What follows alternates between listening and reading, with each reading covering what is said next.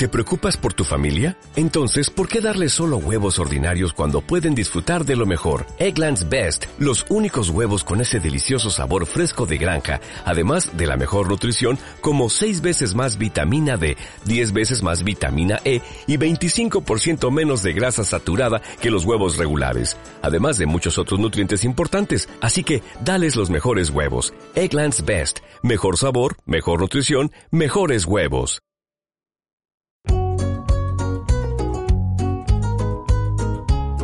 Estás escuchando Crianza Transformadora. Un pequeño faro en tu travesía como madre.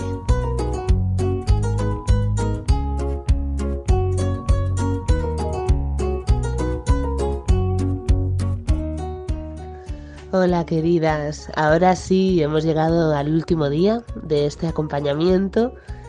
Em, la verdad que me siento muy honrada de haber puesto a vuestra disposición lo que buenamente os puedo ofrecer, que es mi experiencia y mi, mi formación y sobre todo mi corazón, sinceramente, que creo que al final eh, es lo primordial, tratar de, de, estar ahí para aquellas personas a las que les pueda servir. Eh, esto me ha ayudado a mí también, como os he dicho varias veces en el grupo, me ha ayudado a mí también porque obviamente también tengo mis, mis eh, inquietudes, mis propios miedos, mis carruseles emocionales, pero realmente las relaciones de, de acompañamiento, de, de, mujer a mujer, de mujer madre a mujer madre, tienen eso, ¿no? Que nos sostenemos en realidad las unas a las otras eh, de diferente manera, pero desde un plano de igualdad maravilloso os quiero dar de verdad las gracias por, por haber estado aquí todo este tiempo, para todas aquellas que os habéis ido antes, porque tal vez necesitabais un poquito más de calma o de silencio. Ya espero que hayáis encontrado también los audios colgados en, en mi podcast, Crianza Transformadora, que está, lo podéis escuchar desde cualquier plataforma de podcast. Y, daros las gracias no solo a las que habéis intervenido y abierto vuestro corazón y nos habéis contado vuestra realidad, sino también a las que habéis estado en silencio porque yo sé que no siempre se puede compartir, no siempre hay tiempo para escribir. Yo misma, que soy una persona muy participativa, he estado callada en según qué grupos y en según qué que lugares a los que he podido tener acceso y que me han servido y me han enriquecido, pero me ha faltado el tiempo, la disposición afectiva, emocional, mm, según cómo estuviera en ese momento para poder eh, mm, dar un paso adelante y hablar.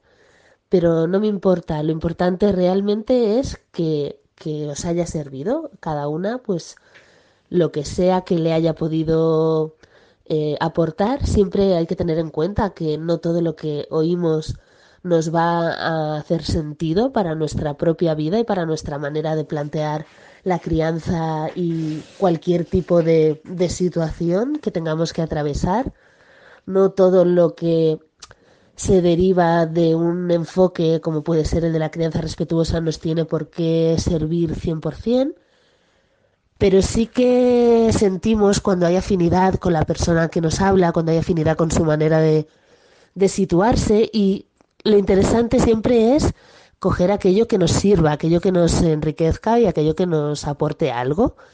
Y entonces, pues bueno, pienso lo mismo que pensaba cuando era monitora de, de niños, ¿no? Y a veces con el equipo de monitores hacíamos nuestras reuniones de evaluación y a veces teníamos la sensación de que algunas actividades a lo mejor no estaban cumpliendo su objetivo y llegando a donde queríamos, pero después pensábamos, bueno, no importa, no sabemos las semillas que, que hemos podido plantar en, en, el corazón de estos niños y, y si alguno de ellos le sirve y le hace sentir mejor, pues bienvenido sea todo nuestro trabajo.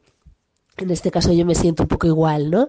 Eh, si alguna de mis palabras, alguno de mis recursos, alguna de mis eh, respuestas os ha podido servir, para mí ya eso lo vale todo, ¿vale?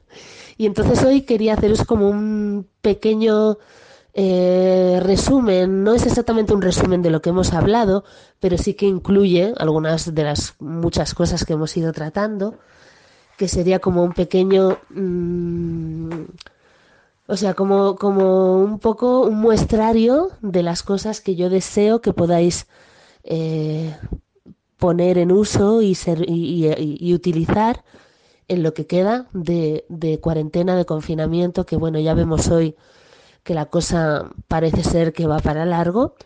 Eh, no nos vamos a engañar tampoco y decir que no es así. Aún así, ya sabéis, yo os aconsejo vivir día a día y sin dejar que la, la mente vaya muy hacia el futuro porque esa es una trampa que no nos hace sentir bien.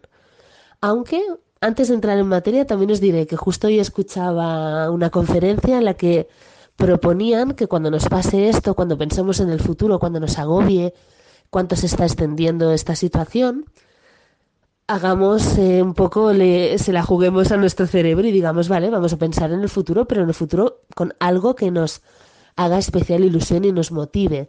Por ejemplo, imaginarte que en agosto vas a estar, pues yo qué sé, en una playa, porque a ti el mar te encanta, te hace sentir viva, caminar eh, descalza por la arena, o vas a estar en tu pueblo, que es parte de ti, que te renueva y te regenera, o vas a hacer una actividad que has tenido que posponer, eh, la vas a hacer en agosto, o vas a celebrar, como va a ser mi caso, bueno, espero que sea antes de agosto, pero bueno, el cumpleaños de uno de tus hijos, que ha cuadrado, que ha caído dentro del tiempo de cuarentena y no ha podido ser celebrado como, como a él o a ella le gustaría. Pensar en algo así nos da eh, esa, ese extra de, de, de ilusión en el futuro. Es verdad, tenemos miedo a que le pase algo a nuestros seres queridos, a que nos pase algo a nosotras, pero también sabemos que esto que estamos viviendo es temporal, que no va a durar para siempre. Entonces, en vez de pensar en, oh Dios mío, ¿qué va a ser de mi economía en julio o agosto? Vamos a pensar en las cosas pequeñas que ahora echamos tanto de menos y vamos a elegir alguna de ellas para que sea un ancla, un pensamiento ancla que nos ayude a decir qué ganas tengo, ¿no? De atravesar todo esto y de llegar ahí, a ese día, a ese momento en el que me voy a sentir plena con esa cosa tan sencilla y que tanto deseo, que tanto extraño. Bueno, pues hacemos el pequeño repasito, ¿no? Como os decía, yo lo que propongo, en primer lugar, es lo que comentábamos, vivir el presente dentro de lo posible, todo lo que podamos. Lo siguiente sería volver a lo básico, ¿no? Back to the basics, que dicen en inglés, o sea, nada de grandes expectativas, nada de autoexigencia desmedida, que a veces somos muy así. En ningún momento mi acompañamiento de este tiempo y, las publicaciones que se han derivado de ello en las redes pretenden alimentar este ideal insano de la madre perfecta que hemos de ser, que lo comprende todo, atiende todas las necesidades 100%, juega y vamos, es la leche en todos los sentidos. No, esto es esclavizarnos por supuesto que tenemos la ilusión de hacerlo lo mejor posible, pero por amor, porque queremos a nuestros hijos. Pero, ojo, eh, somos la que somos y hacemos lo mejor que sabemos, ¿no? Eso no quita que yo me dirijo y hablo a todas aquellas madres que tienen ganas de ahondar en estos temas, que tienen ganas de entender un poco más a la infancia, ¿no? Y un poco ver qué podemos hacer para atenderles de una manera óptima. Y eso siempre pasa por mirar hacia adentro en nosotras mismas. Es, es así, no hay, no hay otro camino para mí que no sea mirarnos a nosotras para después poder mirarlos a ellos, ¿no? Desde, desde todas nuestras facultades y, capacidades, digamos, ya despiertas y, y, y en funcionamiento. Entonces, en ese sentido, muy importante, fuera culpas. La culpa no tiene sentido en esta, en esta tesitura en esta situación. La culpa tiene una función que es llamarnos la atención sobre algo que tal vez no hemos hecho bien para que lo podamos mejorar.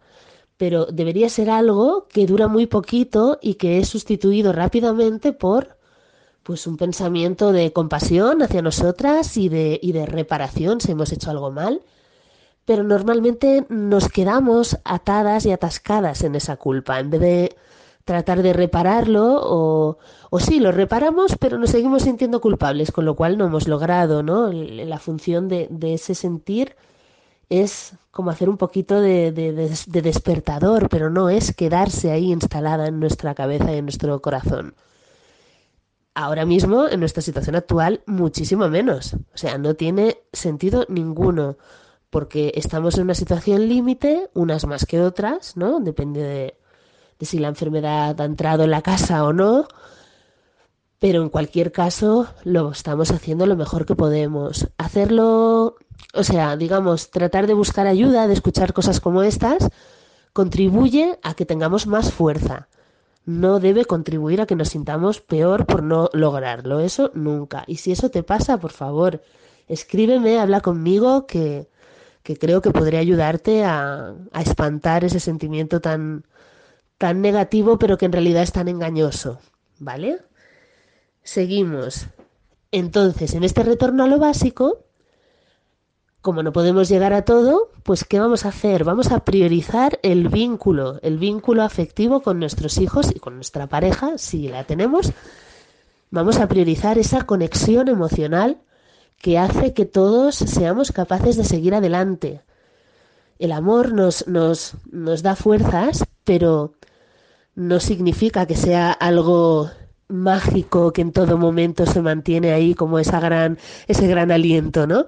Sin embargo, estar conectados emocionalmente, entendernos a fondo, comprendernos, darnos apoyo, mostrarnos que nos valoramos, eso es estar conectados y eso sí que nos da muchísima fuerza. En línea con eso, el siguiente punto importante del que ya hemos hablado y que nunca me cansaré de repetirlo porque es muy importante, es permitir y sostener todas las emociones, las que nos hacen sentir bien y las que nos hacen sentir mal. Permitirlas y sostenerlas en los niños, pero también en nosotras mismas y en nuestra pareja. Sobre todo, no, o sea, sobre todo no, porque a ver, todos somos igual de importantes en este puzzle familiar. Pero digamos que si no las sostienes y permites en ti misma, te va a costar hacerlo con tus peques. ¿Vale? Por lo tanto, no tenemos que fingir que estamos súper felices en todo momento y que esto es la leche del aprendizaje interior. Puede llegar a serlo, pero va a tener momentos duros y momentos de, bajón y momentos de desánimo, y momentos de enfado, ¿no? De decepción. Nosotras sabremos reconocer mejor de dónde vienen esas emociones desbocadas. A los niños les va a costar más o a veces ni siquiera lo van a lograr. Pero ahí estamos nosotras para no coartar la expresión de esa emoción no reprimirla antes de que se haya liberado, sino acompañarla y sostenerla. Después, como hablábamos ayer, facilitar el juego a ser posible, a ser posible, perdón, libre y autónomo. Y realizar actividades compartidas. Esas actividades, desde el punto de vista más purista, no podrían considerarse juego porque salen de nosotros y no de ellos. Pero bueno, ya me entendéis. Compartir actividades lúdicas. La risa, la diversión, la imaginación, eh, todo eso nos une, nos une mucho. Eh, podemos siempre tener presente que cuando a veces las cosas se han enrarecido un poco, se han puesto un poco tensas, hay juegos que no suelen fallar, juegos que que impliquen un poco de contacto físico, acabar haciendo una broma de tipo cosquillas, eh, saltos en la cama, guerra de cojines y almohadas, este tipo de cosas descensan muchísimo la, el ambiente y los niños de repente se relajan, lo ves, lo ves inmediatamente en su, en su cuerpo, en su cara, se relajan y vuelven a mirarte con otros ojos, como, como con esos ojos de oh, me encanta estar aquí contigo y vuelvo a estar súper conectada, ¿no? Y la verdad es que, bueno, tú conoces a tus hijos y sabes qué cosas te pueden funcionar para lograr este, este efecto tan necesario de descompresión. Después, recordar que nos viene bien tener unas rutinas básicas, unos horarios que más o menos mm, den libertad, pero también den estructura, que esto lo hablábamos en, en el inicio de toda esta situación, cuando aún estábamos medio en shock, y ahora que se va a alargar es más necesario que nunca, pero también es necesario reajustarlos. Nosotros hoy hemos tenido reunión familiar, porque la verdad es que veíamos que había cosas que no nos estaban acabando de funcionar, cosas que dijimos que haríamos y no estábamos haciendo y eso es por algo. Y al revés, ¿no? Cosas que se pisaban unas con otras, las videollamadas que estaban absorbiendo todo nuestro tiempo, casi, ¿no? Eh, bueno, cosas que no acababan de funcionar del todo y hemos estado pensando qué cambios podíamos eh, implementar y qué cosas igual no nos acababan de convencer. Y bueno, probaremos a ver esta semana qué tal, qué tal funciona con la nueva, la nueva rutina que hemos propuesto, ¿no? La palabra rutina a mí nunca me ha gustado, que lo sepáis, pero en este caso considero que, que unas mínimas rutinas nos dan seguridad a todos y nos hacen saber un poquito qué, qué toca. Yo quizás si viviera sola, pues no sé si lo necesitaría tanto por el tipo de persona que soy, pero los niños lo necesitan mucho y muchos adultos también. Así que es algo que nos va a ayudar. Con ese tipo de, de rutinas y de nuevos hábitos y costumbres se construye, se construye lo que ya venimos a denominar la nueva normalidad. O sea, lo que estamos haciendo ahora empieza a convertirse en normal. Y si no fuera por la asfixia que nos provoca el hecho de no poder salir y de no poder acceder al resto del mundo y de actividades que haríamos fuera de casa, mm, si no fuera por eso, diríamos que ya empezamos a vivir bastante bien la manera en la que nos hemos organizado, ¿no? Y hemos descubierto una cosa muy buena y es que tenemos un universo dentro, tenemos un universo en nuestro hogar y eso es una maravilla. Y eso nos va a ayudar mucho de aquí en adelante. Entonces, para poder sostener todo esto, es muy importante que me cuide a mí misma y me proteja. Que me cuide a nivel físico y a nivel emocional, dentro de lo posible. Si puede ser que exprese en qué cosas necesito también ser un poco cuidada y sostenida por mi pareja. Y que me proteja de las informaciones que me pueden hacer flaquear, más bien del exceso de información y de fuentes no fiables. El diálogo interno sería otro punto. ¿Os acordáis que hablamos mucho de este tema? Pues se resumiría en aprendo a escucharme y aprendo a entender lo que está pasando por mi cabeza y las emociones que desencadena. Y antes de que esas emociones se conviertan en acción, veo si tengo que eh, reformular algunos de esos pensamientos para que sean más amables y justos conmigo misma y por ende con los demás. Esto nos lleva al siguiente punto que sería la comunicación positiva con el resto de miembros de mi familia, usando las herramientas de la comunicación no violenta o de cualquier tipo de comunicación que nos sirva para no centrarnos tanto en el otro sino en lo que yo estoy sintiendo. Cuando hablamos desde nosotras, mm, suena menos a reproche y pone menos a la defensiva a la otra persona y es más fácil que podamos entendernos. También dentro de esa comunicación debemos vigilar el lenguaje, acordarnos de intentar no usar generalizaciones, etiquetas, comparaciones, cosas de esas que todos sabemos que hacen daño y no son positivas. Y ya me queda, creo que, una cosa que sería genérica, como sería dentro de lo posible y si nuestra situación lo permite, tratar de ponerle un poquito de sentido del humor al día a día, intentar reírnos, buscar cosas que nos hagan gracia, que despierten un poco esa parte más juguetona, porque toda risa que podamos echarnos estos días va a ser una fuente de bienestar que necesitamos muchísimo. Y por último, están las relaciones sociales. No nos encerremos en nosotros mismos, tenemos la suerte de que esto nos ha pasado en una época pues que dispone de unas tecnologías que nos dejan hablar con los demás con una pasmosa facilidad. Vigilemos, eso sí, que no quede descompensado, que no estemos demasiado hacia afuera y muy poco hacia adentro. Que si tenemos varios hijos y ya tienen una edad en la que les dejamos hacer videollamadas, estas no se coman el día entero.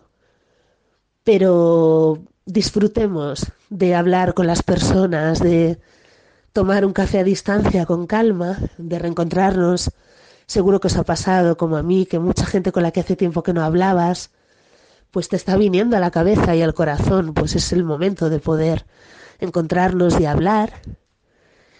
Y además de estas relaciones sociales que ya existían, pues la llamada a practicar un poco la, la sororidad, la solidaridad, la sensación de comunidad.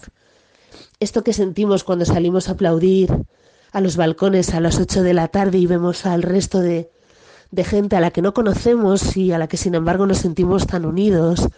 Esta sensación de que entre todos estamos viviendo algo común pese a ser súper diferentes.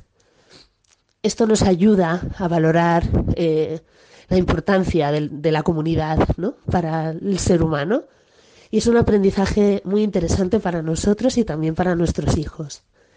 Seguro que me dejo muchísimas cosas que serían útiles en esta época, pero creo que he hecho un repaso general por muchas que habíamos hablado y otras que considero imprescindibles. ¿Para qué más? Ya sabéis dónde me tenéis y me reitero, muchísimas gracias, ha sido un lujo y un regalo de la vida para mí estar aquí, abrir este grupo y poder vivir esto que hace un mes jamás nos habríamos imaginado.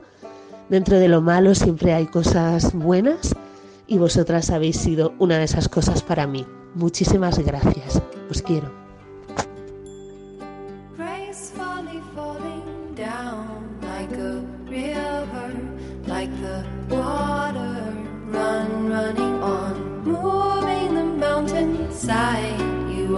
stronger, shape it. Gracefully falling down like a river, like the water run running on, moving the mountainside. You are stronger,